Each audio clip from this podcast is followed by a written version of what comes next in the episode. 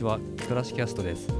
このポッドキャストでは衣食住の行き先を考えるというコンセプトのもとお話を聞いてみたい方にいろいろとお話を伺っています、えー今回は第2回目のゲストということで福島県山郡、えー西会津町にあります宿泊施設ダーナビレッジ代表でいらっしゃる、えー小川みのりさんにお話を伺っていきたいと思います、えー小川さん今日はよろしくお願いします。よろしくお願いします。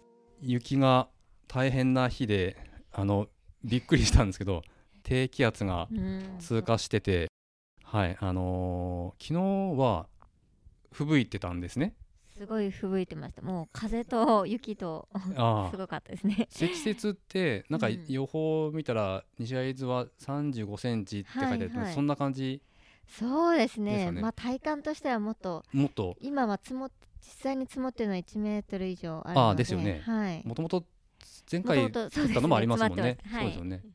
えーで世の中では昨日ですか、えー非常事態宣言が、うん。あのーまあ関東圏内では出ましてはいこうまだコロナもね、あのーざわざわ世の中ずっとしし続けてる世の中ですけども、うん。まあ、この辺の、まあ、今その西会津町という環境にあのいるわけで生活されてるわけですけどコロナの影響とかって、まあ、あのそんなに心配はない場所ですよねこの辺って。うん、そうですね。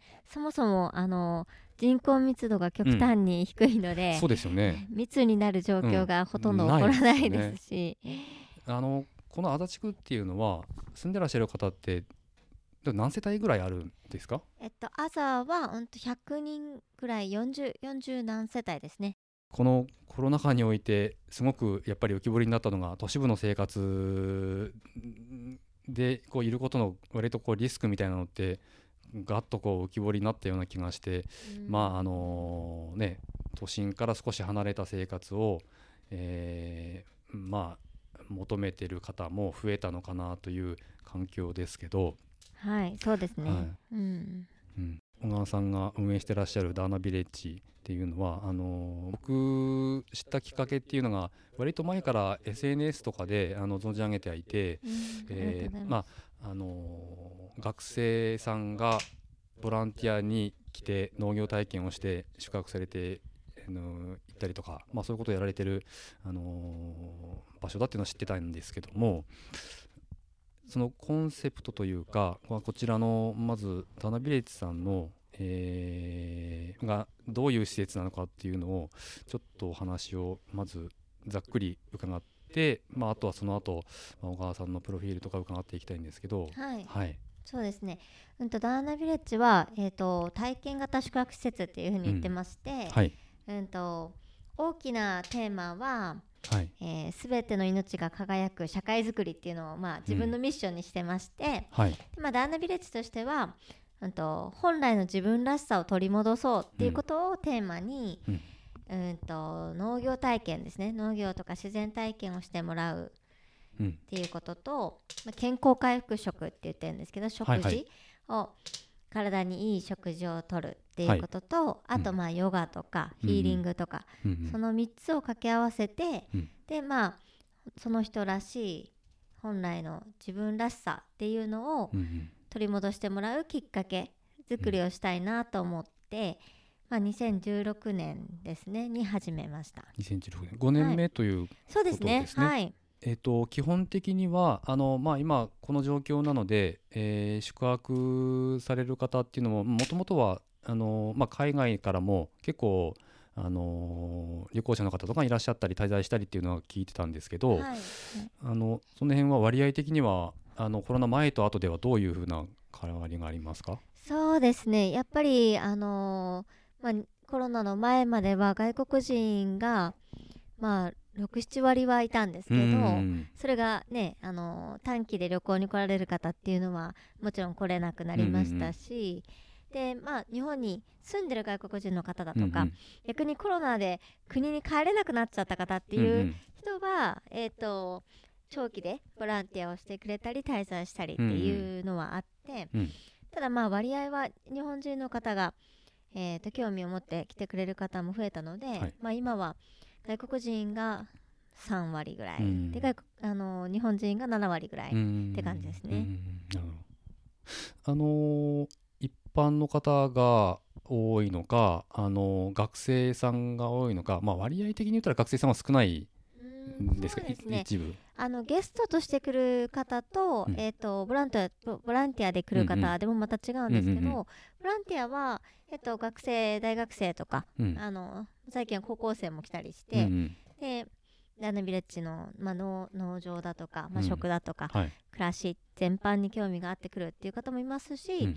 まあ、あの社会人でも仕事を辞めてうん。ちょっと自分を見つめ直したいって言ってはい来られる方もいますので、あー。まあ、学生ばっかりっていう感じでもないですね。まああれですよね。その例えば、まあ、どっかの、えーなんだろう学大学とか高校のなんか部活とか、えーとまあ、そういう組織でいこうガッと合宿的に来るんじゃなくて、まあ、学生さんが個人であの調べてくるっていうことが多いっていうことですね。どちらかというとね。はい。はなるほど。い。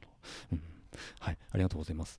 えっと、まあ、そのようなあの施設を運営されて5年目ということですけども、えっと、小川さんのご自身のことをちょっと聞いてあの伺っていきたいんですけど、もともと北方のご出身ということで、はい、そうですね。はい。はい、えっと、飯出の方でしたっけ？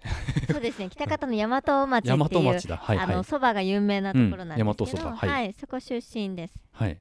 あのー小中高どのあたりまであのこちらにいらっしゃいましたか？そうですね。うんと中学校までうんと北方市大和町にいて、はいで高校からうんと三重県のうん全寮制のはい学校に行ってたので、はいはいそこからはもうずっと人生の半分うん。うんと県外と海外にいたっていう感じですね。はいなるほどなるほど。えっ、とそのまあ大学でしたっけ？あのー行かれた農業高校ですか？あ、そうですね。うんうんと高校が農業あ、高校です。高校のはい。高校。はいうんうん。それはあのーもともともうご実家があの農家あの農業やってらっしゃるっていうはいこともあったので、もうあの自分はそういう道に行くんだっていうことで行かれたっていうこと。そうですねいやそんなことは全くなくないって、うんむしろあのまあ県外の高校に行けるのがちょっとかっこいいかなとか。あとまあ兄弟で上の兄弟たちも行ったりしてたので、はいはい。まあそういうあのまあ面白いところもあるかなっていうのと、うんうんあと受験がまあ推薦でなんかこう、うん早く行けるから 楽でいいなみたいななんかそういうのもあったりして。じゃあそのかなり気軽に農業高校だからとかっていうのはあんまり実は考えてなかあったそうなんですか。はい、あー僕なんかもうてっきり高校のそのその頃から、えー、もううちの仕事を手伝うだじ自分は将来っていうなんか志を持って行かれたのかなと思ったんですけどまあ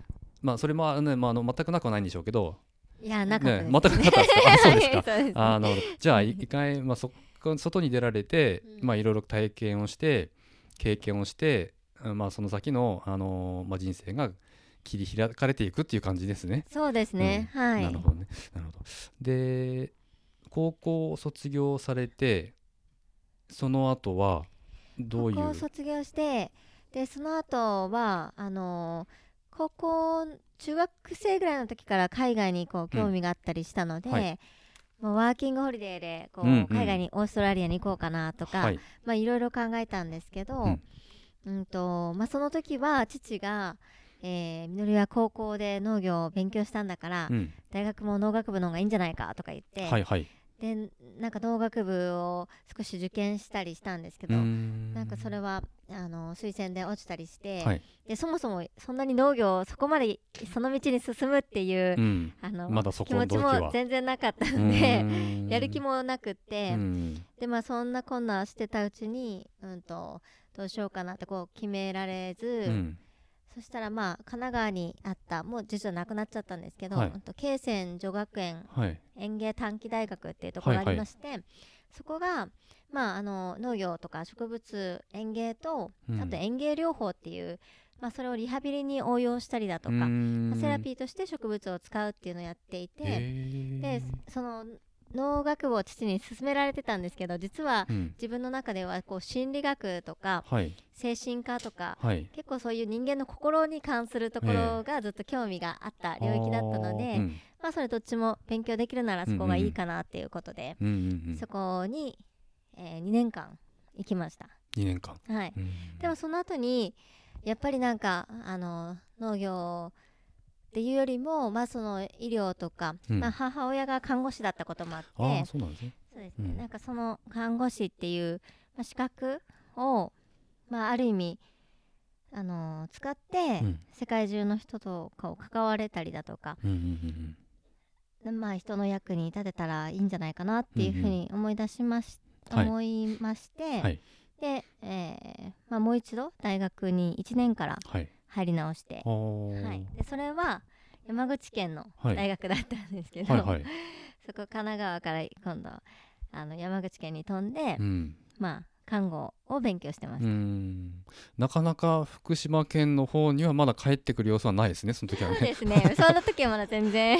うん、まだ出て,、出てるのが楽しいという。そうですね。はい、でもまあ田舎はやっぱり好きだなっていうふうに思ったんで、はいはい。あのまあその田舎の住みやすいで畑もついてるような、うん、あの物件を探したりだとかしながらでなんか会津から福島に行くあ会津からこう山口にうんうんうん。行くのはなんかどうなのかとか、あなんーなかるほどね。そうそうそういうのを言われたり、あの心配して言われたりしたんですけど、あこっちから行く時ですか、はいそうです。ね。でも逆に向こうは勝った方だから、うん。うんうんうんあんまり気にしてないよっていうふうに 言われてまあ大丈夫だろうってあるあるですね割とね。福島ではあれ伊豆の方で。そうですね。はい。なるほどなるほど。はいありがとうございます。でその山口で、えーそういった経緯を経て、えーその後が看護師さんになられるわそうけですか？ですね。大学でもまあ2年間行って、うん。であのーなんか座学の勉強だけしてるのに物足りなくって、うん。1年間休学して、うん。まあ、自分でお金貯めて、うん。世界いろんなところに行ってボランティアしたりとか。あその頃からもうされてたんですか？そうですそうです。大学時代に。ではい、えー。でその時に30カ国ぐらい1年間で行ったりとおか、ー。あとそうですね。その間にこうアフリカの難民キャンプでボランティアしたりえとか、ーそううんと休学して帰ってきた後も、うん。えっと、中東に行ってはい、パレスチナ難民キャンプでう、ん、あのクリニックでボランティアをしたりとか。あまあ結構長期休みはーだいたい始まった瞬間から、えー終わったちょっと後ぐらいまで、うん。うんずーっと海外にい海るって外ことですか？に行ってなんかやってましたね。うん。あのーなんかよく聞くんですけど、まあ、ボランボランティアはい、で行かれるわけですよね。はい、うん。学生をその看護とか医療を志してそういう学校にかご通っている方々って、あのそういうところで、えー海外に行ってそういうボランティア活動をするっていうなんかそのい生きやすい環境みたいなのってやっぱあるんですか？そうですね。紹介してくれるなんかあるとか。ねまあ、その時入ってた NGO で、うん。あの国際医学生連盟っていう団体があって、はいはい。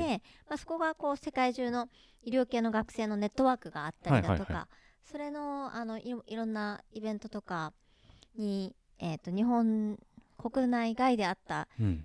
いろんなものに参加したりしてたので、はい。例えばそのアフリカのルワンダに行った時は、その同じ団体に所属してる向こうのうんうん医学生とこう連絡を取って行ったりだとか、うんうんうそうですね。ままあそういった、えー何かしらのネットワークを使って。ね。はい。あー。まあまああのー情報とかね、まあ、ネットワークをはあるんでしょうね。やっぱりその先輩方とかね、そうですね、うんうんあとはまあやまあその時もインターネットは使える時代だうん、ったので、はいはい。まあ、インターネットで調べたり、まあはい、自分の興味ある領域をインターネットで調べて、うんあのコンタクトを直接取ったりだとかうん。そういうのもありました。ねあの結構その医療系の方々学生さんって海外によくそういうボランティアは行くもんなんですか？人によるっていう感じですか人によりますね。まああのー各大学で見るとそんなにたくさんはいないんですけど、うん。いっぱい、まあ、全国の大学生がそういう国際医療に興味がある大学生が集まってるような、その NGO だったんで、うんうんうん。あそこにいると結構みんなもう世界中にあのあ言ってる話が聞けて聞はいこえてくるわけですね。ですねはい、なるほどね。なるほどなるほど。うん、でえっ、とまあそういう学生時代を経てまあそこでボランティア活動で海外のあのそういう地域の、えー現状なども目にされてまあ戻ってきてまああの看護の勉強をしながら、はいえー卒業してで看護師さんになるとそうですね。はい、うんうんうん。でうんと看護師にとして、まあ、看護師の国家資格を取得しまして、うん。でその後もうーん、まあ、海外にすぐ行きたいなとかっていう気持ちもその時はあって、はい。はい。2年ぐらいでまず技術と知識を身につけて、うん。もうすぐ海外に行こうっていうふうに思ったんです。でそれで、あのーまあ、し静岡にある病院で、はい。看護師が、はい。うん、と1年間いろんな内科外科救急とかってこはい、う回れるあの研修制度っていうのを準備してる、はい、はい。と、ころがありまして、はい、まあ、そこで就職したんですね。うんうん、ただまあそうしてみるとあの実際看護師になって面白いこともたくさんあったんですけど、はい。まああの医療の、まあ、矛盾だとか、うん。あとまあ自分のこうえー、と力量のなさだとか、まあ、うんそういうのもいろいろ感じまして、うん、で2年間で本当はやめてさっさと海外に行こうとかって思ってたんですけど、うん、まあ、それはちょっと,、えー、と長長引いてというか、うん、うん、えー実際はまあ4年弱働いてましたね。はい、ただ、まあ、その間も、うんと、年末を中心に、あの、医療系のその学生を連れて、うん。あと大阪の西成に、はい、まあ、ホームレスの人がはい、はい、すごく、あのたくさんいる、はい、西成ね、え西成って知ってると思うんですけど、はいはそこでスタディーツアーをこう企画して行ったりだとか、うーん。まあいろいろとあのあと、まあ、ちょちょうどその時東日本大震災があったりしたので、はい、えー、と南三陸とか石巻の方まではい、ボランティアに行ったりだとか、はい、はい。そういうのもやってましたね。うんなんかこうお話を伺ってるとこう割とこう人のために何かをするっていう人のために何か考えたり人のために何かをするっていうのが根底にずっとなんかあるようなあのーこう生活をしてこられたのかなっていう感じがするんですけどなんかその辺って自覚みたいなのってあありました？こうなんかこう人のために何かするのが好きだなとか。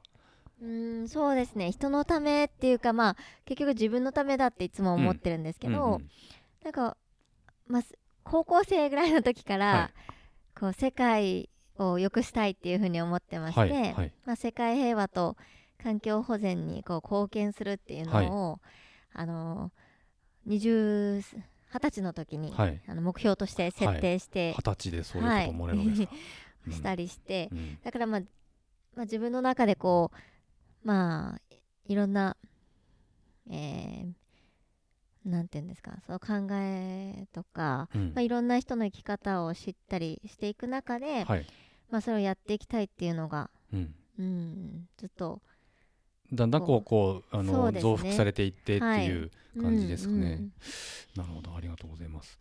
うーん。まあであのー看護師時代にまあいろいろ経験をされて、えー海外に出ていかれるわけですね。そのあとどういう経緯でじゃああのいざ海外に行くぞという感じになっていくわけですか？そうですね。あのーまあその2年でっていうのはなかったんですけどうん。4年弱働いてみてやっぱりあの病院っていうまあえーこう箱の中にいるのがそもそもあまりはいはい。合っていなかったし、あーなるほど。ですし、あのやっぱりこう社会のなんか制度とか、はい。あの仕組みをこう変えたいっていう気持ちがすごく、はい。あの常々あったので、はい。えーでまあ震災があったこともあって、はい。うーんとその頃にはまあ、えー持続可能な社会づくりうんっていうことと、はい。まあ、人々の幸福はい。に関することっていうのを、はい。こう両立させていくにはどういう社会がになっていけばいいんだろうとかっていうのうんをすごく考えるようになりまして、でだから今までみたいに大学生の時みたいにこう、世界にこうボランティアに行ってまあ何かするっていうよりもやっぱり自分の学びとしてこう、えー、と海外に行ってでそこで何かし続けるっていうイメージではなくって、うんはいあのー日本に持ち帰ってきて何かやりたいなっていうのは、うん。その時病院を辞める時にはありましたね。うーん。なのでまあうん。その時にその南インドのオーロビルがはい。あの、まあ、エコビレッジ世界最大のエコビレッジとかいうふうに、はいはい。まあ、言われたりして、まあ、はい。自分本人たちというかオーロビルが言ってるわけではないんですけど、はいはい。まあ、その持続可能で、うん。えー、と人もこう、まあのびのびと生きてるっていうのをいろんな情報を聞きまして、はい。まあ、まずそこからスタートして、はい。いろいろ学んで、まあ、帰ってこようっていうふうにうん。思ってうん。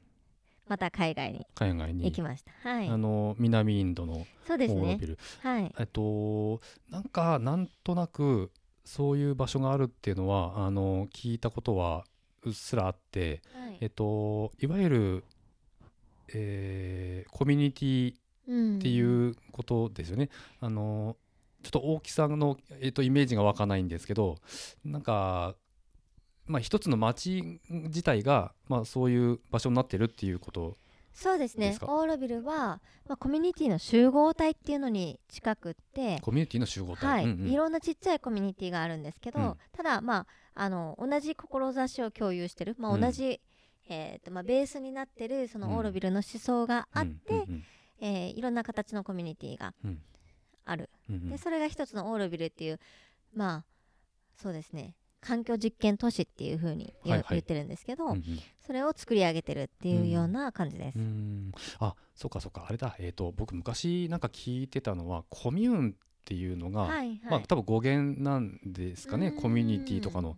なんかそういうあのインドの方にはそういうこう助け合ってみんなが生活してるような街があるみたいなああそうですね。話を聞いたことありますけどまあそういう場所だったんですかね。そうですね、うん。まああのちょっと前の地球の歩き方には、うん。まあ、オーロビルは怪しいあの場所みたいな感じで 紹介されててへー。でもそれが間違ってるっていうことで、はいはい。まあ、最近は、うん。あの修正されてうーん。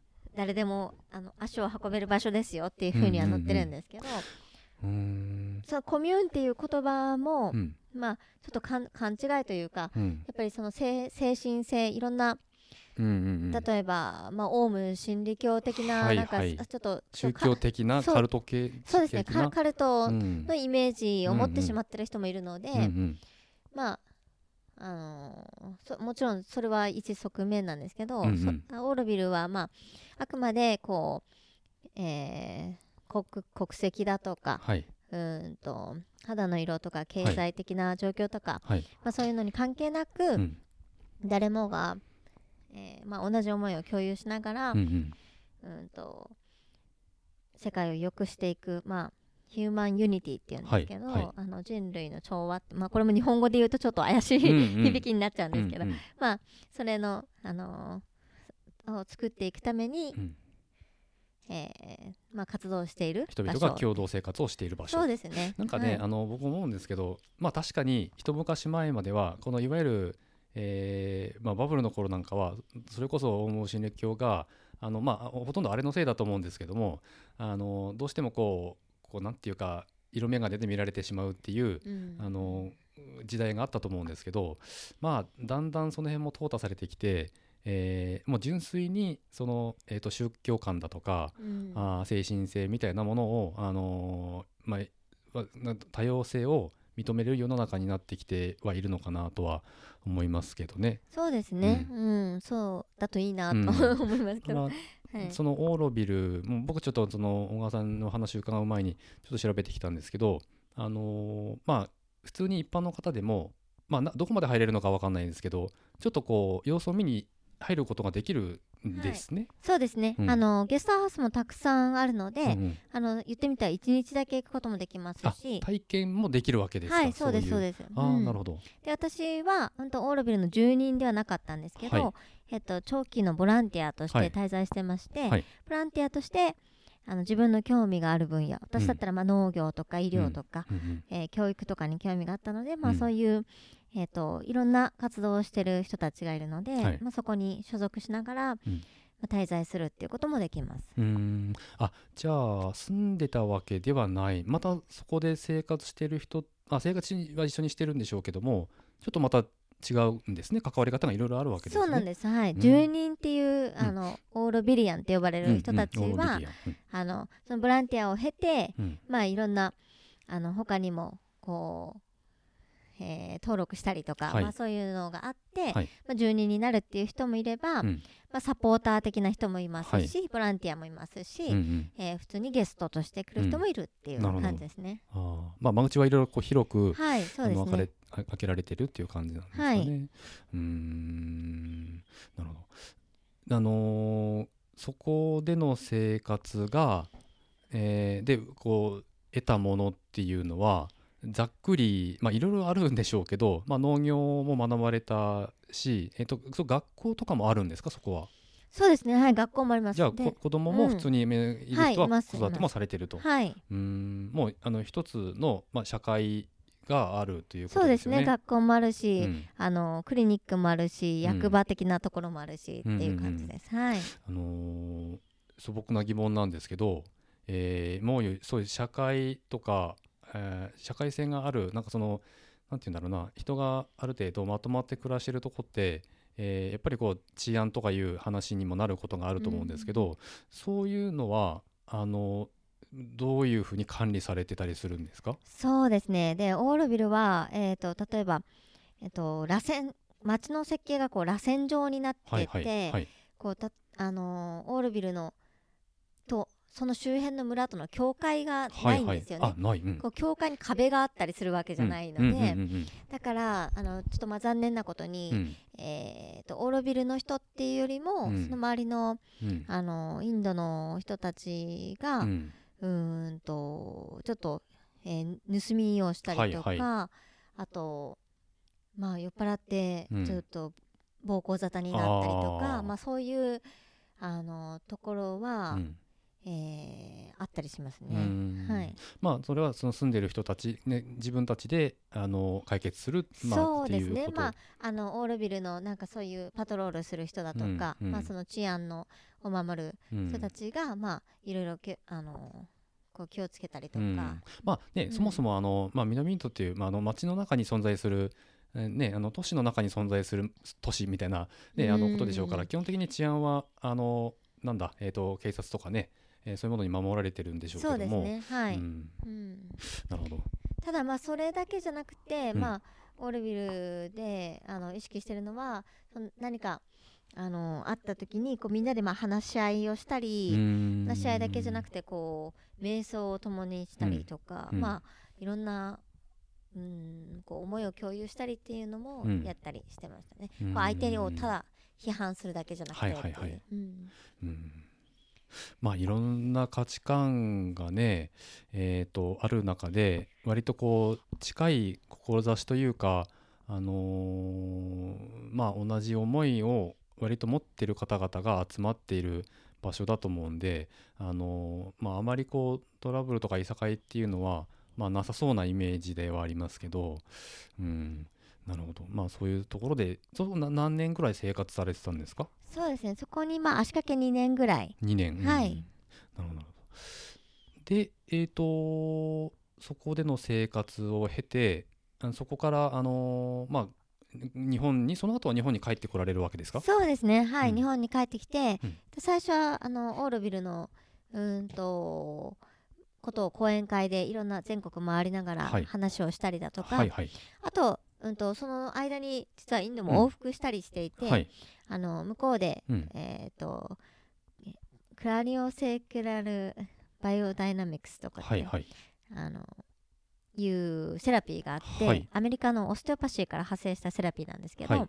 それの学校に行ったりもしてたんですね。うーん。でそのあのセラピーの資格を取った後に、はい。まああの日本でそうオーロビルまでは行かないけどはい。あの小さいけれどオーロビル的な、はいはい、まあうーんと持続可能で、うん。さっきこうオーロビルに行く前に思っていたうん。人々の、まあ、幸せというか、はい。えーで幸福っていうのをずっとテーマにインドにいたんですけど、はい、結局幸せっていうのはあの外が決めるものではなくて、うん。自分の心の内側から来るものでうんあるので、うん。それを考えたら、まあ、その自分らしく生きられてるっていうのがい。すごく大事な要素だなっていうふうに思いまして、はいあのそれでまあダナビラッチのテーマでテーマである本来の自分らしさを取り戻そうっていうところに行き着いたんですけど、うんうん。まあ、そういうあの場所を作りたいって考えたんですね。はい。でそう思った時に、うん。本当はまあその人生の半分いろんなとこに行ってたので、はい。えーまあ、福島県に帰ってくるっていうイメージは最初ちょっと持ってなくって、うんうんそれこそ、まあ、大学行っていた山口だとか、はい。その三重県だとか、はい。まあ、その周辺でも知り合いがたくさんいたので、はい。あその辺にしたいなとかって思ったんですね。うんうん。っていうのがもう福島っていう言葉だけで、はい。結構外国の人はまあやっぱり原発のイメージがいまだに、ね。うんうんうん。はい。あい、うん、そうですね。いまだに強かったりするので、あのちょっと福島でやるで世界中の人が集まれる場所にするっていうのが、うんうん どうかなってちょっと思ったんですけど、うん。でもまあそういう福島原発事故があったはい。福島県だからこそ、はい。えー持続可能な暮らしの実現っていうのを、うん。あのやって、うん、いけたらいいのかなっていうふうにちょっはい。と思い直しまして、はい。まあ、福島県内で考えてはい。で、まあ、ご縁のあったうん。この西会津のあざうん。で始めることにうんしました。なるほど。えっ、とであのーまあ今一緒にあのここで生活をされて、えーまあパートナーでもあるえっ、とウィックさん。あのーはいさっきうんちょっと、あの娘さんをお迎えにあの 出かけていかれましたけど、はいあのー彼のこともちょっと聞伺ってもいいですか？はい、そうですね。うんとビッグとは、うんとそのオーロビルの、えーコミュニティファーム、はい。私がボランティアをしていた農場ではいあったんですけど、はいはいオランダ出身で、うん。で、まあとても静かなもの静かなはい男性でして、はい、で、まあ、インドにいる時に、うん。私がこういうことをやりたいっていうのを伝えたら、はい。まあ、それをサポートしたいっていうふうに言ってくれまして、はい。で一緒に日本に来てくれました。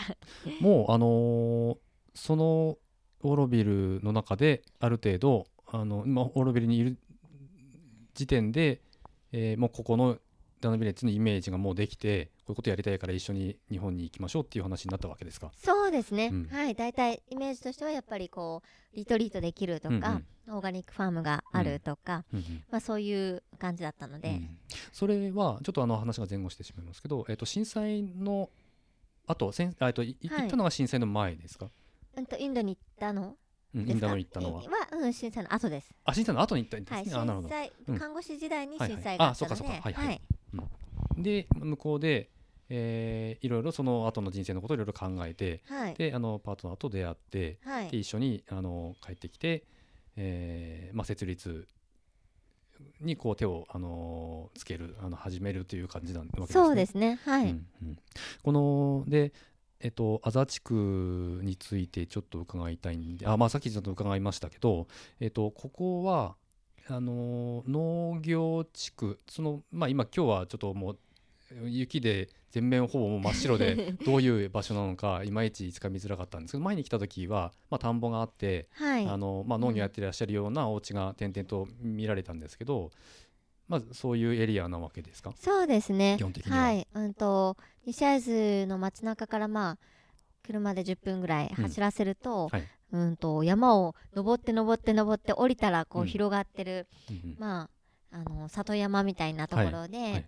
で田んぼが今メインでうん。やってらっしゃる方が多いはいはいエリアですね。あの小川さんもその、まあえー、と雪が降らない時期は農業、えーやってらっしゃると思うんですけどご自分のあの電波だとかもこの辺にあるんですか、そうですね、あうん。の畑もこのダーナビレッジの周辺で、はい。えー借りてはいるところもありますし、はい。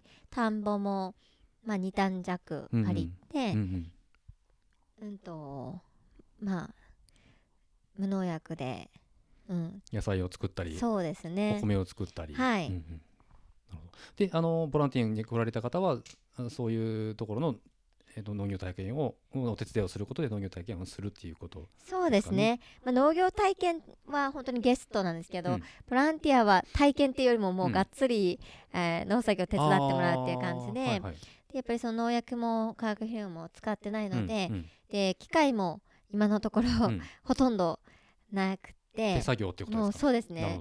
あの田植えから、はい。まあ、そう幸運とかはやってもらったりしてるんですけど、はいえー夏場の草取りとかはもう本当に作業あ量が多くって、うーん。はいまあ、そういうのも手伝ってもらいますしあと、あのアザとは別に西会津の街中とからちょっと近いところで、はい。うん、とハウスハウス栽培もはい。父と一緒にやってるんですけど、はい。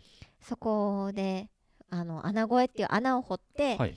水をやらないハウスの、はい。うん、とハウスで農作物を育てるっていうやり方をしてるんですけど、はいはい。それの穴を掘るのも、ええ。ー、と手作業で毎年えー1000個。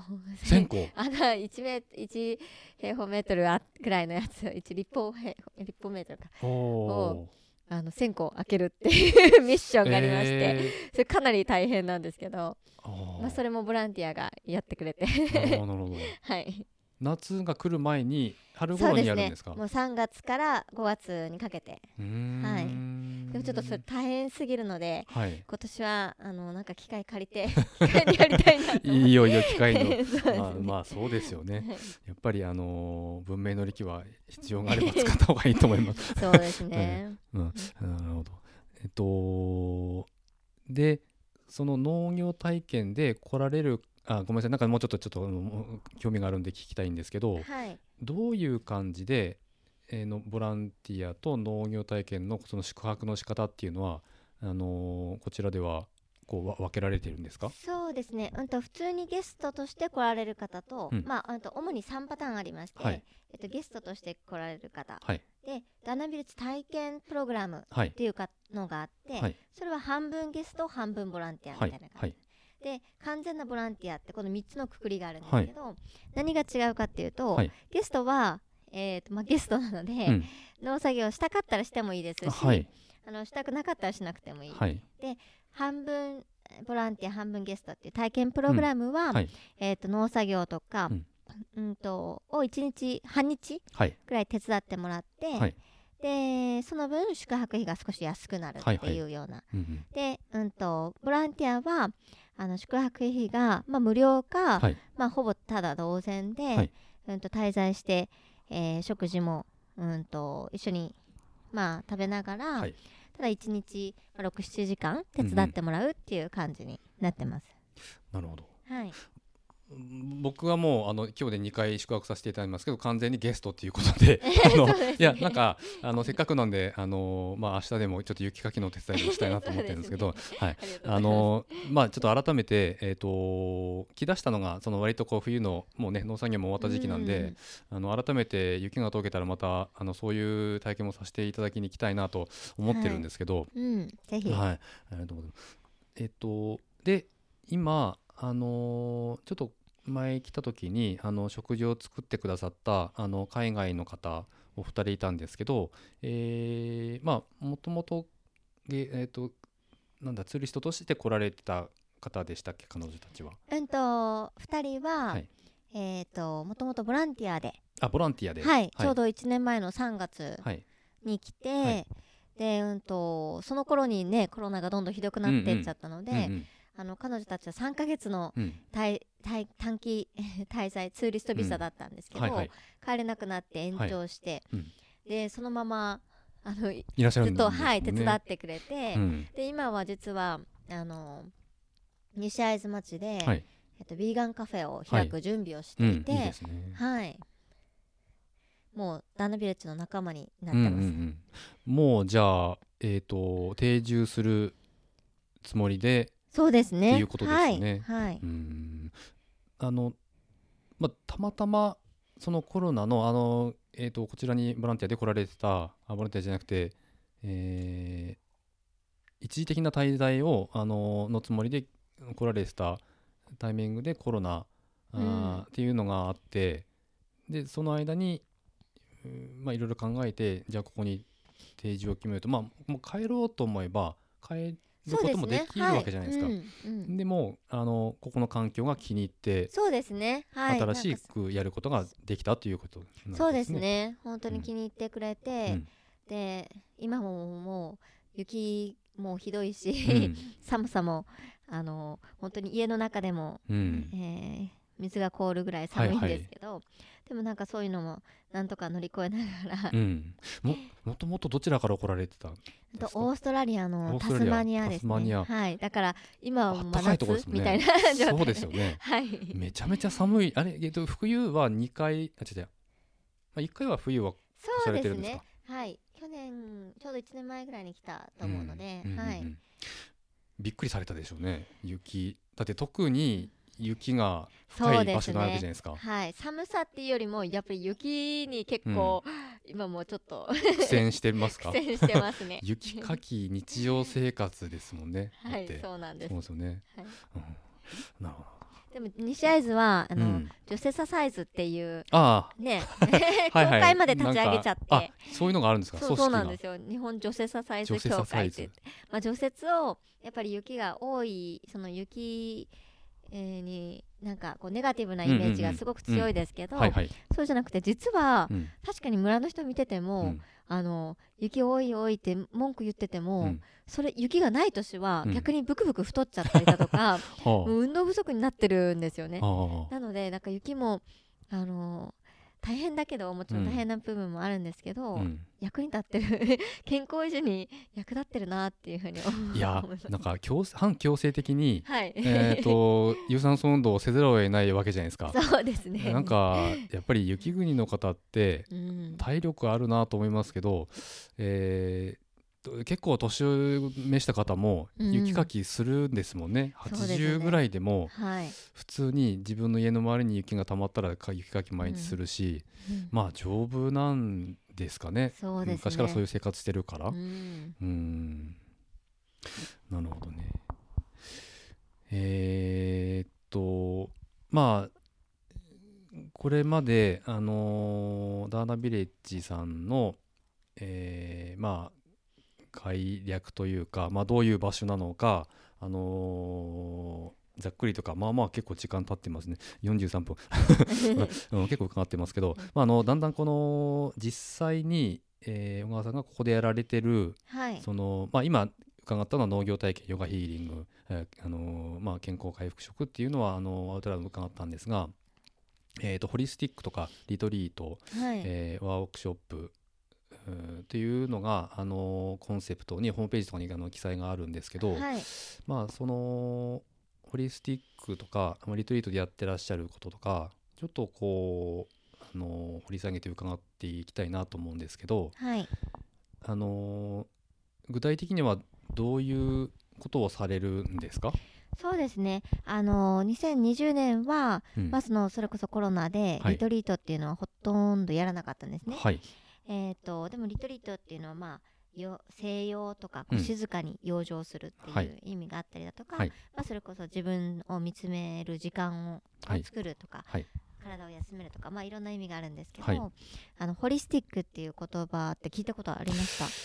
聞いたことはあるんですけど意味はわからないです。とホリスティックは、うん、と全人的なと、えーって言ったり、まあ、私が所属しているホリスティック医学協会でははい。と命丸ごととかって言ったりするんですね。はい、まあホリスティックヘルス、ホリスティックな健康って言ったら、うん。命丸ごとの健康とかってうん。命丸ごと、うん。あの、まあ、それは医療者が多いから余計になんですけど、はい。あのまあ、現代医療が、うん。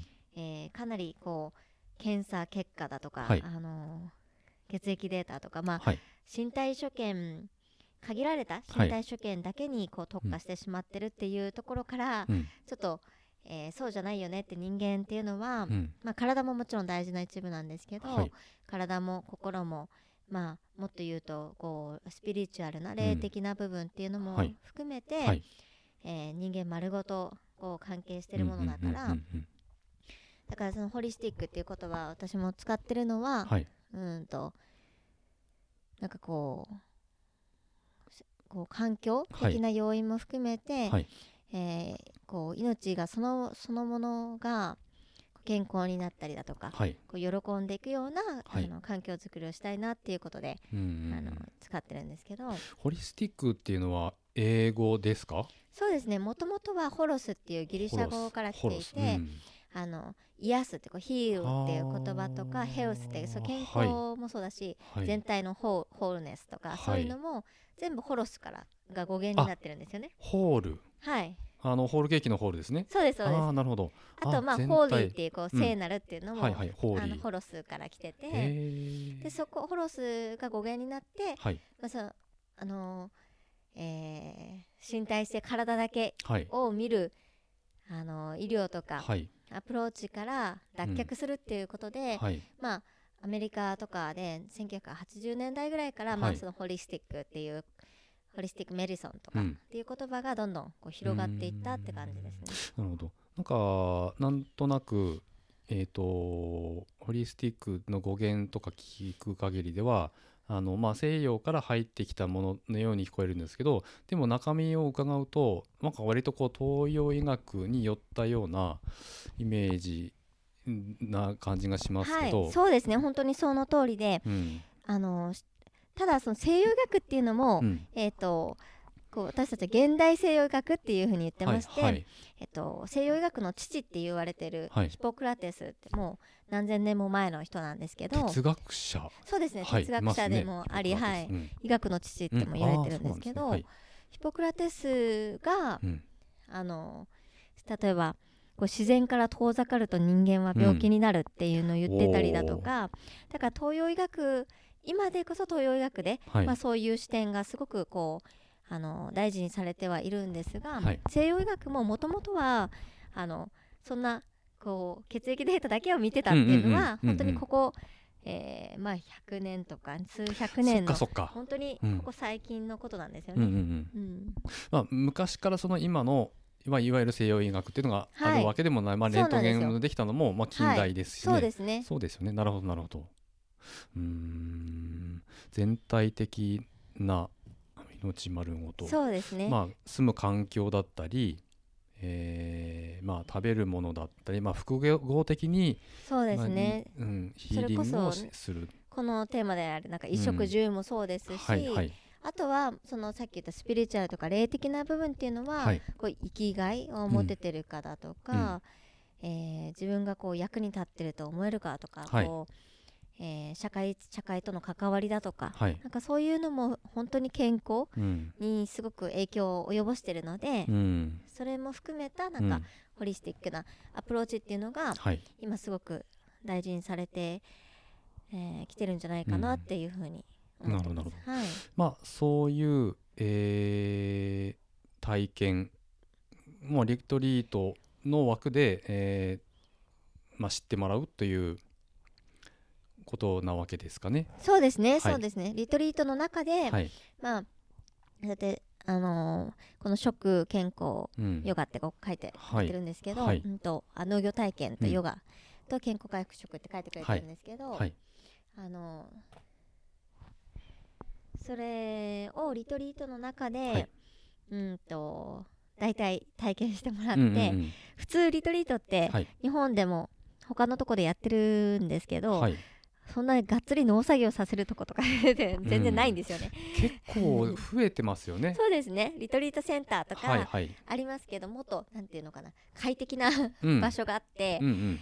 あの本当にマッサージをうんうんうん。いつでも受けられるとか、うんうん。そういうのが多いんですけど、うん。もちろんそれはそれで大事な時間だとは思うんですが、はい。私はやっぱり今の多くの人たちが、うん。あの自然からかけ離れてしまってる、はいあの自然欠乏症っていう言葉があるんですけど、はい。はいそういう状態に陥ってるから、うん。その農作業うん。土に触るっていうのが、うん。こう五感を取り戻してくれたりだとか、あとアーシングって聞いたことあると思うんですけど、あーはいはい。あのこう体に溜まってるいろんなものを、はい。こう排泄してくれるおはい。手伝いをしてくれたり、はい。あとサーカディアンリズムっていうはい。あの外日リズムこう体内時計ですね、はい。い、わゆる体内時計をリセットしてくれたりだとか、うん。あとはまあセロトニンとかメラトニンとか、あの眠りとか幸せに関係する大事なホルモンの分泌を手伝ってくれたり、うん。あのしてくれるんですよね。なるほど。うん。まああのーアウトドアアクティビティが割とこうこのコロナ禍においてよりこう好まれるあの、まあ、加速してるっていうのが、まあ、うん無意識のうちにそういうことに触れたいっていう人が結構増えてきてるのがあるのかもしれないですよね。そうですね、ううん。ん。それは増えてると思いはます。い、でリトリートとかも、あのーよく聞きますけど割とこうなん。か全体験ができたりとかまあいろいろ種類はあると思うんですけど、まあ、こちらで特化されてるのは、まああのー自然に近い衣食住を体験することでえ人間本来の力をこう取り戻すというようなあー体験をしてもらうということそうですね。はい、うんうんうん。はい。まあそれプラス例えば、あのーいろんなコミュニケーション NBC って非暴力コミュニケーションのワークショップもちょっとやったりだとか、はい、あのーそのリトリートによって、うん。えー違うんですけど、はい。例えば断食ファスティングのリトリートもありますしはいはい。その時は基本的にはまあ、えー、と食べないで最終日に、はい。まあ、回復食あの朝ごはんと、うん。えー回復食をちょっとうん。いただくっていう感じではあるんですけど、あの僕すごくあの興味持ってる、えーものがあって、まあはい。多分それもおそらくえっ、とねえーコミューンとかコミュニティ的なもんだと思うんですけどベトナムのえっ、となんだっけな有名なあのーこうお坊さんがいて小田あたりご存知ないですかね。えっ、とねリトリートを本当にやれやられてる場所があってなんて言ったっけなちょっと思い出したらお話しますけどまああのマインドフルネスとかを、えーが多分なんかキーワードになってるのかなと思うんですけど、はい。こう裸足で、えーゆっくり散歩をするとか、うんうんうんなんかそういうことでまああの瞑想の時間とか、えーまあ、黙って食事をする時間とかなんかそういうのがあるらしくてあーどこですかね。えっ、とねベトナムのねなんだっけな。すごく興味があって、えー調べたことがあって。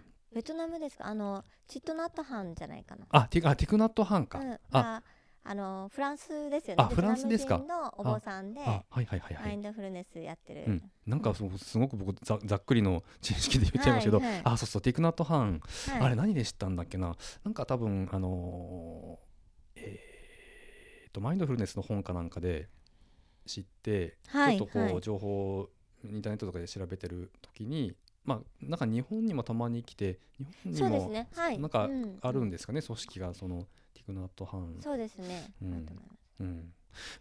そうでも本当に全全もあのマインドフルネス今ねなんかあのある意味流行ってはんいると思うんですけど、あのすごく大事だし海外では、えーまあ、海外じゃなくても日本でも、はい。うん、とうつのうん。処方として、うん。治療としてうん。ちゃんとうん。認められてるんですよね、はいはい。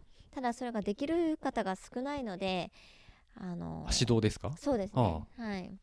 実際に残念ながら医療現場では、うん。まあ、そこまでうん。あの使われていないっていう現状があるっていうふうに、まあ、友人の先進科医が言ってましたけど、なんか理学療法士さんとかのあまたちょっと違うのかな。臨床心臨理士かだと思い。はいはい。ジョン・レイティさんでしたっけ？なんかあの結構、えっ、とヒットした本があってジョン・ジェイ・レイティっていうアメリカなのかな？はい理学臨床心理士はいはいさはい。んの、えーがなんか結構、まあ、日本で割とこう認知されだしたあの、まあ、本を書いた方だそうなんですけどなんかその方が、うん、と割ときっかけになったような話は聞いたことがあります。けどね。なんか今のそのはい。マインドフルネスが割とこう取り上げられだしたきっかけ、うんまあ僕も読んだんですけど、でも今本当にコロナの影響うで、ん。あのうつになってる人も多いですし、はいはい。やっぱりあの今までの暮らしがうん。こう当たり前にできないっていうことで不安定になってしまってる方っていると思うんですけど、やっはいぱりこううん自分自身とつながるそのはい。心とかで、体ってうん。さっきまあ人間は身体だけの生き物ではないっていうのも言ったんですけど、はい。えー体を無視してる部分っていうのもすごくうん。多いんですよね。うんうん。体の声としては、うん。本当はもっと休んでほしいとか、えー真夜中まできスマホのスクリーンを見ないでほしいっていう、はい。はいはいもう訴えを実はしてるんですけど、はいはい。多くの人があの方がそれをこう無視してしまってるので、うんえー身体性とつながる、ではい。それが心をすごく落ち着かせるっていう効果ははい。あのすごくありますしうん。おすすめしてます。うん。うんあのうん僕もまあ意識してるところはあるんですけど、えーやっぱりこう便利なものって、まあ、あのスマホがないともう生活できないあのある種世の中になりつつあったり、うん。PC もないと、えーちょっと生活に不便がきたす、えー車に乗ったらナビがないと行きたいところに行けないとか、まあ、便利なものを手にすることによって失っているものもやっぱり感覚的になんかすごくあると思うんですよね。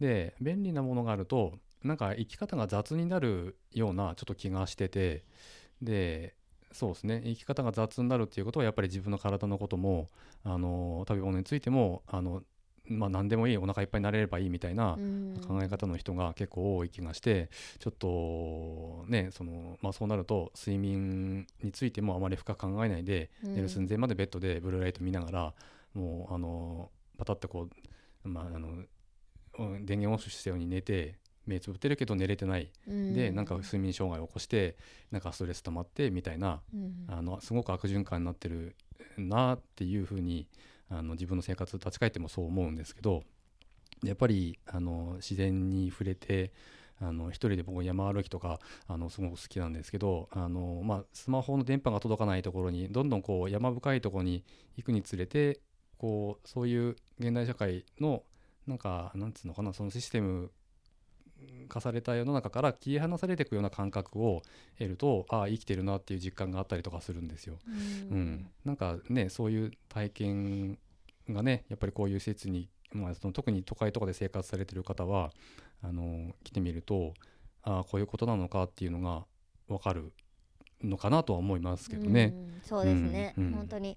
私もあの夜で電源切ったりとか、うん。あの w i f i も切って、うん。あの できるだけ睡眠にこう影響がなようはいいはいにしたりしてます、ああそうですよね。電源切った方がいいんですね、うん。あの僕枕元に置いてどうしても寝ちゃうんですけど、うん。まあ最低でも部屋の外に置いて寝た方がいいとか なんかいうのを聞いてやるんですけど外にで置くとアラームが聞こえないんで なんか逆にストレスだったりとかするんですよ。まあまあそんなこともありますけど。でも本当山に行くとねもううん。自然の,、あの癒しがありますし、ううんん。なんかこのスマホがない電波がないうん。と不安になっちゃうっていう方もきっといっぱいいらっしゃると思うんですけど、うん。でも本当はそうじゃないっていうかこのスマホ持ち出したなんてね、うん。ここほんと数十年とかまあ数十年もないよ10ね、年ぐらいの話ですそうよね。ですよね、うん。携帯もそうだし、うん。だからなんとかなるもんだから、うん。うん、だから一人で山に入って、えーナビがあるからスマホがあるからあの好きなように、あの山歩きとかできますけど、まあ、ない時ってやっぱり地図だけで頼りでアナログな感覚を、あの自分で使って山歩きしてたわけじゃないですか。で便利なものがなければ自分のもともと持ってる感覚とか、あー力とかで、まあいまあ、い生きていこうって言ったらその極端な話ですけど自然と対峙しこうしていこうっていう力が湧いてくると思うんですけど、うん。まあ、やっぱり文明の利器がこれだけ便利にあの手軽に手に入れられてしまうとあんまりこうもともと人間を持っている力を発揮できずにあの生活できちゃう世の中に、ね、なってるような気がしますけどね。そうですね。うん。であの生活できちゃうんですけど、うん。実はあのそれがまた別のこう疲労だとか、うん。えーストレスを生み出してるっていう可能性もすごくあるので、はいはい。やっぱり五感のバランスこう自律神経のバランスが取れてるっていうのはいははい。すごくキーかなっていうふうに思いますね。うん。でスマホもちろん使って私も使ってますしうん。あの使ってもいいんだけどそれに頼らなくても大丈夫なはい。状態を作っておけた方が、あのすごく生きやすさにつながると思いますよね。あ自分でだからオンオフできるようにしとけばいいと思うんですよ。うん。うん。スマホを使う時は使う。でも使わないあの時間も、えー持っておくみたいな、うん。うん、とは思いますけどね。まあ、その辺えっ、と何でしたっけ、えーまあ食とか健康とか、えーそのワークショップリトリートで行っているあのヨガとかそういう体験あ,、まあ、あとのあの農業体験ですかね今のあのトピックでいうと、はい。うん、その辺を、あのなんかぜひ、えーいろんな方に体験してあの欲しいなと思います。なんか僕もあの農業体験って興味がありながら全然あのやれたことがないんであの本当にまあ、ゆ雪が溶けたらお邪魔してあのやらせていただきたいなと思うんですけど、えっ、とじゃああれですかね。あのまあ食事のことについてちょっと伺いたいなと思うんですけど、はい。僕個人的にすごくあの興味があるトピックなんですけどえっ、と岡田あのこちらで生活をしてて、えー、と食べ物って基本的にご自分で作られた農作物とかそうですね。をはい。あのはい。主に食事として取られてるわけですもんね。そうですね、うん。カロリーベースで言うとまあ7割ぐらいうんうん。が自分のところで作ったところで、はい。あと3割はあのー買わせてもらってうんうん。る っていう感じですね。お米はもうはい。100%自分のところで自給していて、はい。で今あのこ小麦も作り始めていて、はい。できればまあ基本的に米食が多いんですけど、うんはい。あのパスタとかパンとか作る時のうん。小麦も自給できたらいいなとうか、ーん。あと油はがまだ自給できてないので、はい。えーまあ、今エゴマ作ったりだとか、はい。えー油も自給できたら本当一番理想だなとかまあちょっと考えてはいるんですけど、あのーお肉とかも召し上がることもあるんですか、普通に、えっとねいやお肉は、えー一一切食べないですね。で一,、うん。一切食べないんですけど、はい。この間例外的に、はい。あのうちで肉がありまして、はい。それは何かっていうと近所の方から、は熊肉をいただはいはい。くっていうことで、はい。でまあそれはあのうちの娘も、はい。まあ、私も98%ビーガンとかって言ってるんですけど、はい。うちの娘もまあ同じような食事をしてるんですが、はい。えー子ども園に行かせていて、うんも園の食事だけはまはい。あ普通のご飯食べてるんですね。はいはい。なのでまあお肉が私は完全に悪いっていうふうに思ってるわけではないんですけど、はい。今の畜産の、えー成り立ちはい。がすごく異常で環境負荷も高いですし、はい。動物にとっても良くないし、はい。まあいろんな課題が山積みなので、はい。それはやめたいなっていうのがあります。うんうんでその熊肉は、うんもう娘にもう本当に熊も見せて、うんでうん。うーん。こういうほん本当に命が山にいた熊さんが、うん。まあ、3歳なんですけど、は こういうふうになんか殺されちゃって、うん。でであの、まあ、亡くなった、うん。うん体の一部のお肉をはいいただくんだよっていうのをはい。こうなんか伝えた上ではい。食べたら、まあ、はい。本人はなんか「くまさんありがとう」って言いながら食べてたんですね、だからまあそれはいいかなっていうことで食べたんですけど、まあはいふ普段の食事としてはもう基本的にプラントベースで、はい。あの卵とか乳製品もほとんど取らないですね。ん。あうん。そうですかなるほど。タンパク質っていうのは、はい。えっ、と基本的に野菜とか穀物から取れるものそうですね。はい、うん。あのまあ、豆とかももちろんありますし、はい。あのそこまで実はそう今タンパク質ってうん。流行っていてよく言われるんですけど、うんはい。あの自分としてははい。体がちゃんと、えーまあ、腸内細菌とかも含めて再生産できるっていうふうに思っているので、はいそこまで意識的にはいあの1日何グラム食べないととか、あはいは考えてないですね。あなるほどなるほど、うん。アルコールってじゃあおそらく多分取られないですよね。うーん。そんなこともないですか？まああのー取っても取らなくてもいいっていう感じ。であんまり取る機会は少ないですけど、はい。別にお酒があの完全にダメってはいいうふうにも全然思ってないので、あまああの身の回りにないからまあ特にその、はい。えーなんだ一般的なその飲酒の仕方ではなくてあのちょっと気晴らしにあのビールでも買っていこうかなみたいな感じじゃないとい。うことですね。そうですね。でもあの住人であのうん。飲みたい人がいたら飲んでますし、うん。うんあの近所の人からいただいたドブロクがはい。あの今あそこに飾ってあって、はいはい。なんかいいですね。それいただいたりとかもありますね。あなるほど。うん。なるほど。えーとまあ、なんかこういうところで生活してるとあまりこうそういう、えーまあ、いわゆる加工食品ですとかあー。そういうので、まあ、自然とこう縁がないようなあの食生活になっていきそうですよね。そうですね。まあ田舎の人みんながってことは全くないんですまあ、けど、今はねスーパーも近くにありますしね。そうですね、うん。ただまあ自分たちとしてはやっぱり、あの顔にしてもこう顔が見えるうん。もの環境負荷のないもの、はい。えー少ないものあと倫理的に配慮されてるものっていうのをはい。買いたいなっていうふうに思ってるので、うん。うん、それは意識しかなり意識しうんうて、ん。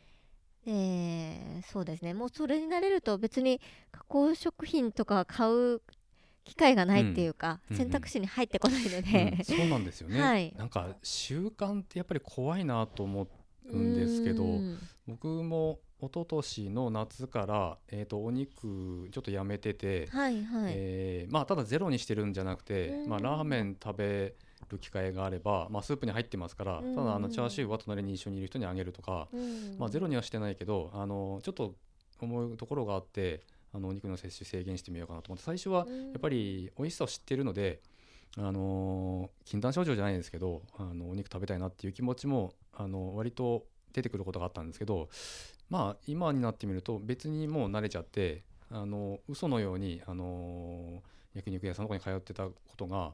あの になってるんですよね。そうそうそう、そうなんですよ。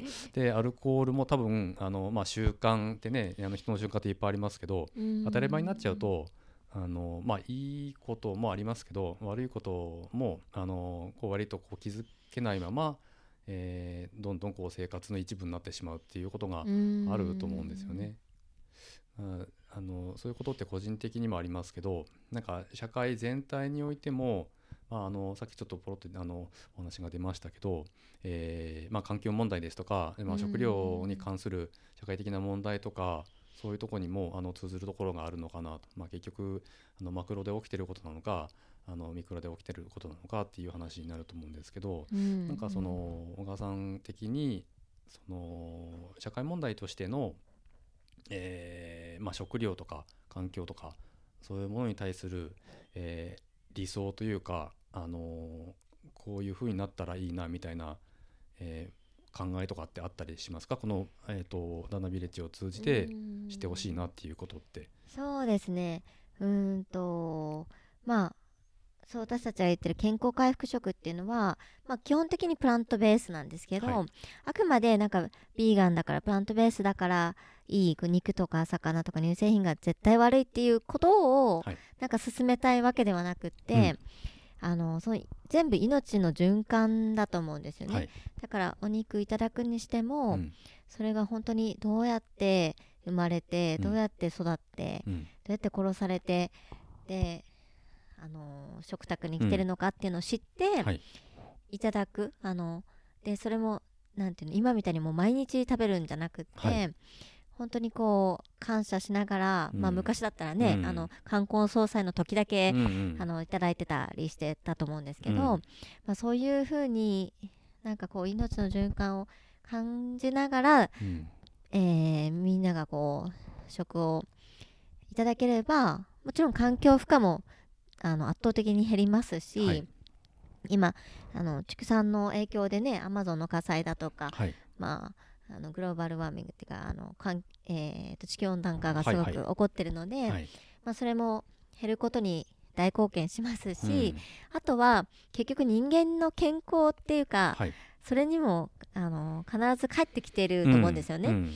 だからあのさっきから言ってるようにお肉を食べたらじゃあみんな不健康になるかって、そういうわけではないんですけど、そうですね。ただ今の畜産の現状だと、うん。うん。えー抗生物質が、うん。あのすごくたくさん使われていたりだとか、ホルモン剤が使われていたりだとかうん。でそれが人間の体にも影響していて、で、あの実際にね、まあ、いわゆる生活習慣病ってご病気になる人もい。っぱいいますし、はい。はい。それ以外の、あのまあ、診断名のつかないような症状もはいはい。たくさん出てる人はい。っぱいいると思うんですよね。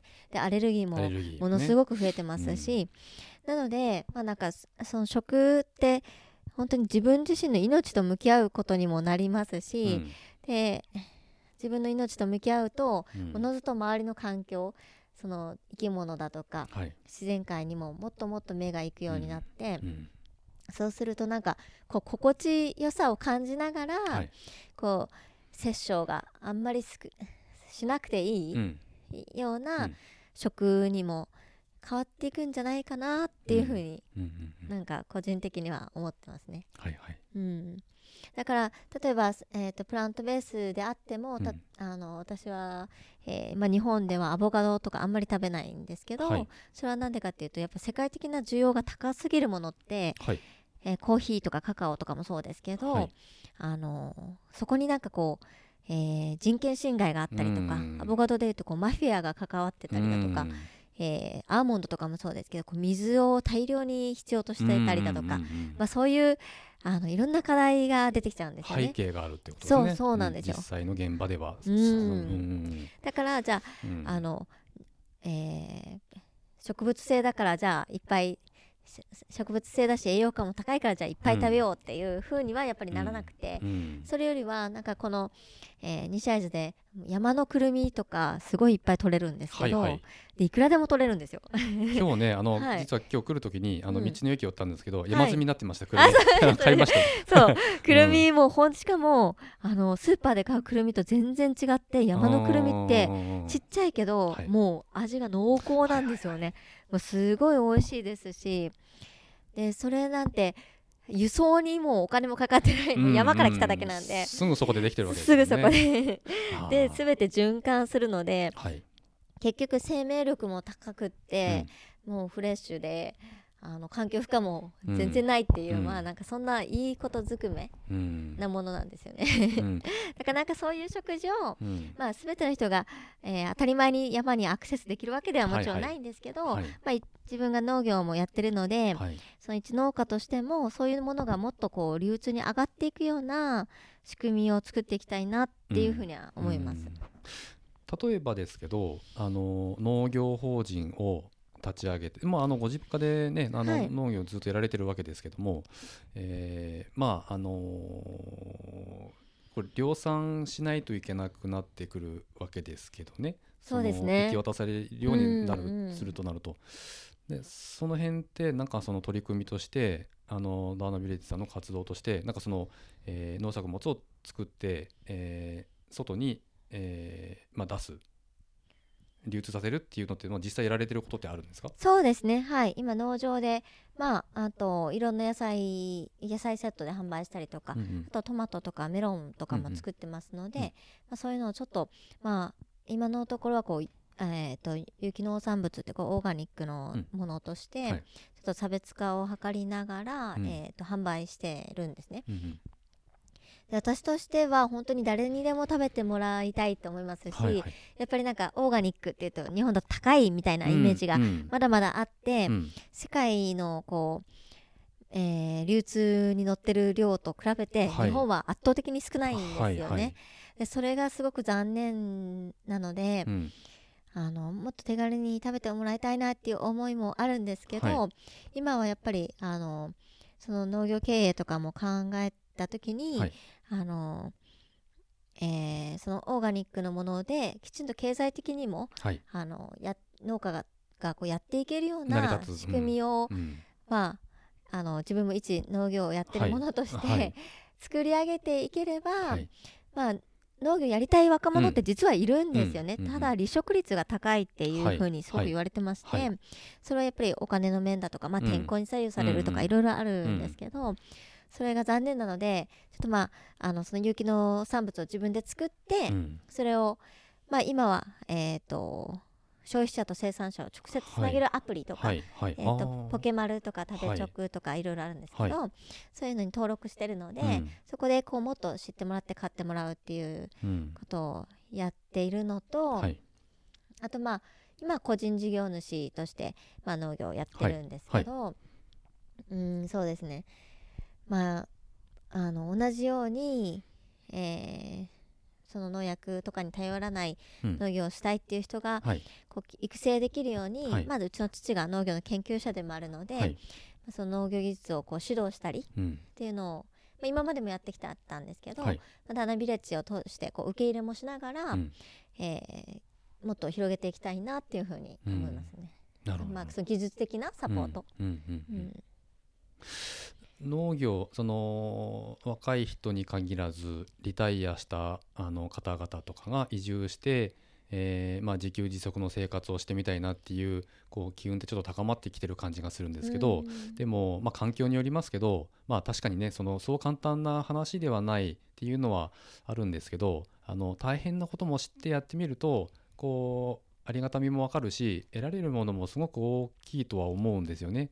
なんかもう全然あのやりたいなと思いながらやってない僕が言うのも全然説得力ない話なんですけど ただあの、まあ、農業をやるって、えーまあ、そういうことなのかなとあの大変さも知ってうん。こそありがたみが分かるというか。そうですね、うん。まあ大変な部分はありますけどあとは今か加工を少し増やしていて、はい。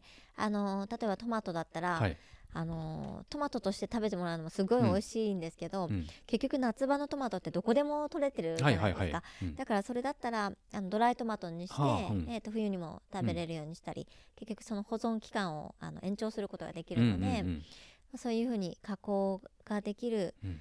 ようにすると、うん。あのいいかなっていうふうにも、うん。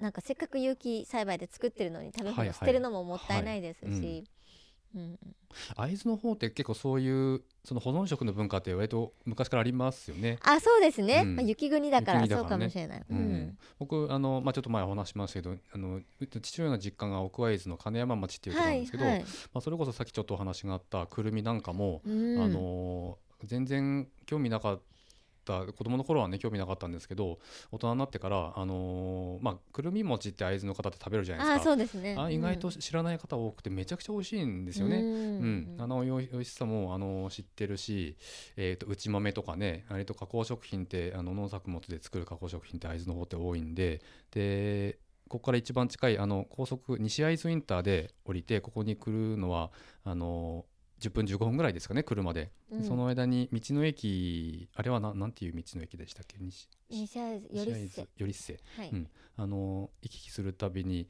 寄らせてもらうんですけどすごくあの地物の野菜とか、まあ、それこそあの小川さんの農場で作られた、えー、と食品のなんかあのうんまあ、ジャムとかもねあのこの間私来た時に買ってきましたけど、すごく美味しいんですけどなんかそういうのも売ってたりとかするんで、あのね、そういう道の駅で野菜とか果物をあの買う楽しみ、えーもう一つの楽しみとして、あの西会津の方にもねなんか山あいにぜひ、あの足を運んでもらいたいなと僕どういう立場で言ってるのかわかんないんですけど あのでも僕ほんと個人的にはい西会津が奥会津会津地方すごく好きで。うんあのー山に行く楽しみの他に山の方に行く楽しみとして、あのーの一つとして、えー、とその行く先々の道の駅で野菜とか果物を買うっていうのがあるんで、本当にね、あのーまあ、雪の時に来るのってやっぱりアクセス今でこそね、あのーまあ、アクセスは良くなりまましたけど一目島やったら冬ってやっぱり寄りつけない場所だったんですけどね西会津とか奥会津って。そうです。ね、うん、あのインフラ良くなったんで、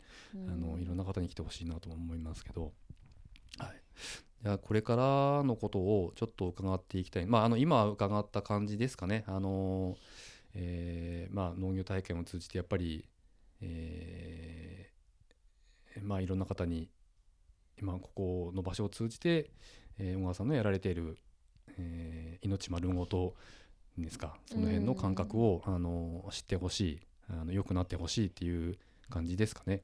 そうですね。であのーまあ、ちょっとあの遡って言うと、んはい。そのそう命丸ごとの健康だとかはい。自分らしく生きる人を増やしたいって思ったのは、はい。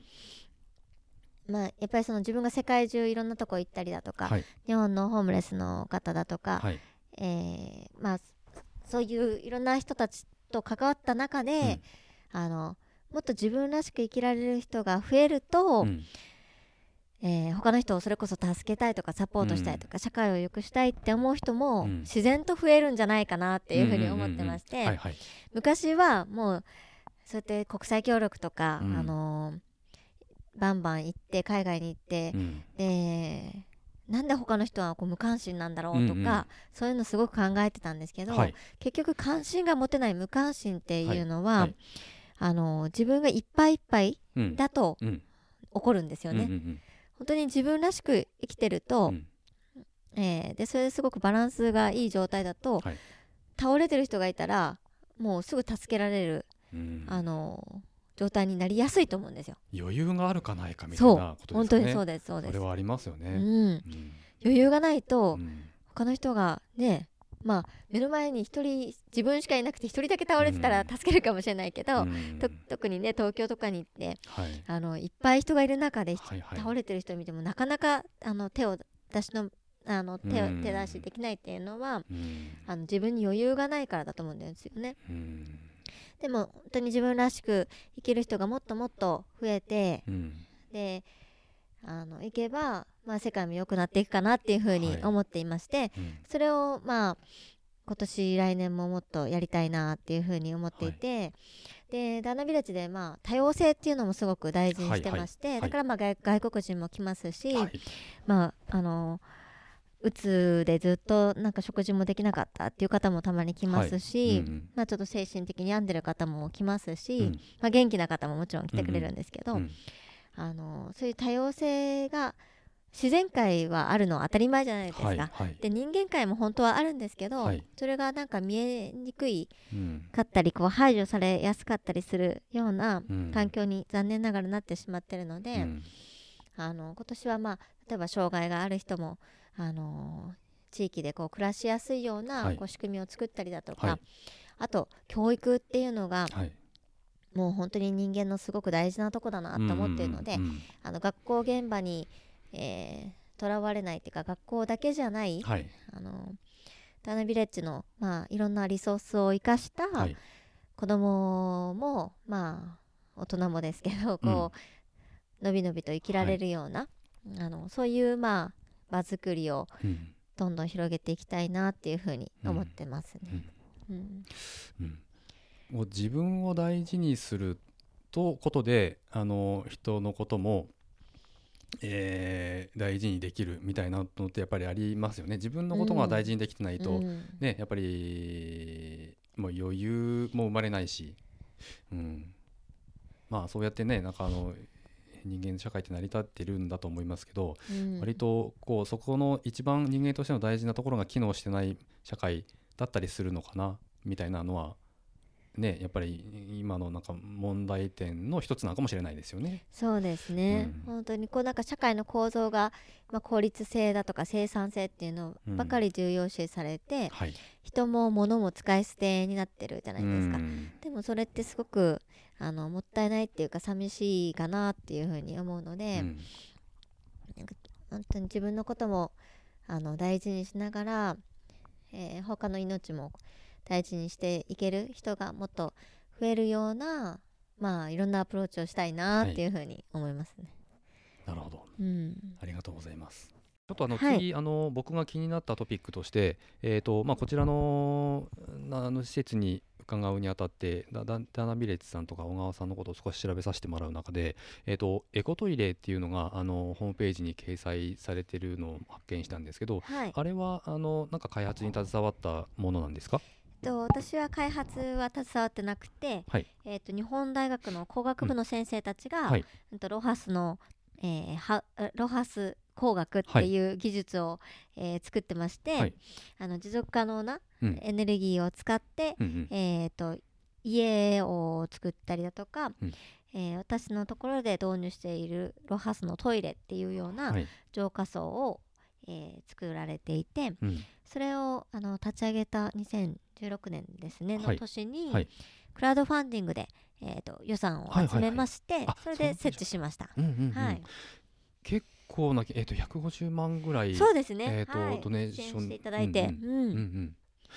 あれはどっかに、あのー設置されてるんですか？もう今は。そうですね。あのトイレ自体はダーナビレッジのトイレ使われた方は、はいそんな浄化層につながれてるっていうのは誰も気づかないぐらい普通の、まあ、ウォシュレットなんですね。はい、で普通のウォシュレットなんですけど、はいそこに、えー、と最初に排泄物をこうミキシングするはい。ミキサーがついてはいまして、はい。そこからプッシュアップして、はい。で花壇になってるんですけど、はい。3段の層になってるうん。花壇に流れていくっていう感じです。うーん。で。そこの砂とか、はい。まあえー、と生物が住み始めるので、はい、その微生物たちによってはい。分解されて、分解されて、で排泄物はもうそのまま、えー分解が進み、はい。で水も排水が一切出ないっていうような浄化層になってます。うん、ダイレクトで栄養素になる植物のっていうことなんですか？そうですね。あの、うんうん。植物の栄養にもなりますし、あのやっぱり乾燥乾燥っていうかあのそのまま。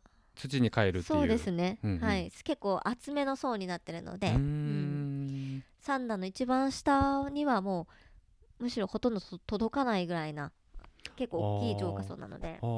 深さって結構な大きさそうですね。だ高さはうーんと一番上の層 3, 3メートルぐらいで。まあでも、えー、と一つ一つの層は1メートルないぐらいですね、はいはいはい、うん、で電気代をほとんど使わなくていい電気をほとんど使わなくていいっていう、うん。あの従来の浄化層って、うん。もうずっと回し続けないといけなくって、うん。あの電気もすごくあの使うんですけど、うん。それは雪国でも適用できますし、うん。電気がそう従来の50分の1っていうものすごく極端に少ないうん。量で、えー、と回していけるっていうようなトイレにうんなってます。あのーまあ、おっしゃった通り浄化層って、えー、とブロワーがついててモーターがずっとブーンって回ってるやつですけど、うんあのそのバイオトイレエコトイレはその最初加管するときにちょっと電気を使う。そうですすね。はいもうそれだけですね。その時に電源が入るっていうこと、そうですね、うん。はい。そこだけであとプッシュアップする、うん。あする時に。ポンプアップするのにはい。電気が必要なぐらいで、あとは一切使わない、はい。それはなんか商品化されるというかなんかそういう動きっていうのはあるんですか？そうですね。まあいろんなところで日大でももちろん使ってますし、うんうん。福島県内だと、うん。飯舘村のうん。人があんまり来ないたまにしか来ないようなところで、えー、とそのロハスのトイレのあの、うん。その設備が設置されていたりだとか、うん。あとはいろんなところで応用はされていて。うん。でうちもトイレもそうです。トイレもそのロハスのトイレはい。使ってるんですけど、はい。あの台所の排水も、はい。うん、と同じような、えー、と仕組みではいはい。浄化してます。